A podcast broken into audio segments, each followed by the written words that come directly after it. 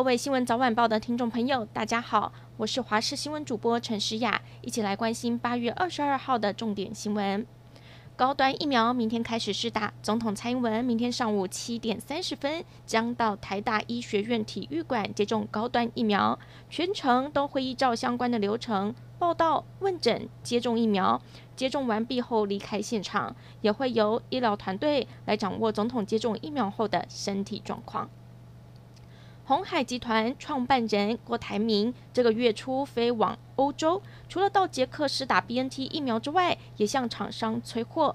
郭台铭搭乘专机，在今天下午四点五十分返抵台北松山机场。不过，他没有发表谈话，只简单的向镜头挥手。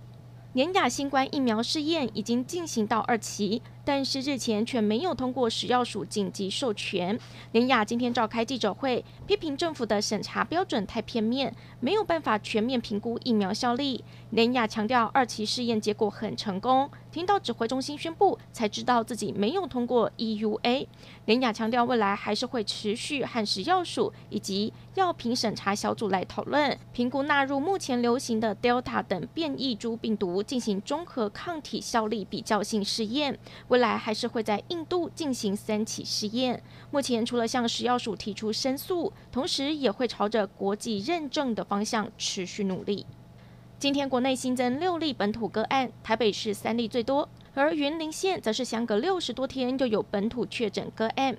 不过陈时中也说，这名个案的病毒量已经很低，不具有传染力，对社区的威胁很低。另外境外移入则是四例。其中两例已经完整接种两剂疫苗。指挥中心也统计，目前台湾境外移入的突破性感染已经有十九例，已接种 BNT 疫苗最多有八例。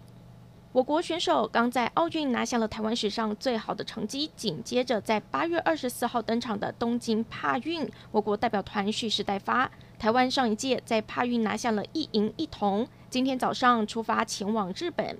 台湾这一次有横跨六个项目，十位选手取得了参赛资格。海巡署破获不法走私未检疫品种猫一百五十四只。农委会昨天依法执行人道处置安乐死，引发哗然。农委会主委陈吉仲下午表示，站在国家动植物防疫角色，专业上一定要这样做。所有不满批评都由他来负责。同时也强调，猫犬身上的狂犬病潜伏期长，即使检疫，还是有可能会对国内的宠物造成重大影响。另外，针对非法走私，农委会也提出两项规划，将和法务部讨论加严惩治走私条例，并针对贩售宠物但是没有来源的业者，处新台币三百万元罚锾。国际消息，美国副总统贺锦丽展开东南亚访问行程，这是他上任以来首度访问美洲以外的地区。贺锦丽的专机上午抵达第一站新加坡，接着二十四号要访问越南。这是拜登总统上任后派遣到亚洲访问最高层级的官员，尤其正逢美军撤离阿富汗之后，当地陷入混乱局势，也让贺锦丽的出访格外受到瞩目。贺锦丽除了要代表美国政府向东南亚的盟友和伙伴强调美国对印太地区的决心和承诺，也会聚焦在全球公共卫生、经济伙伴关系、安全联防的加强合作，以及延商全球晶片缺货的问题。感谢您收听以上的焦点新闻，我们再会。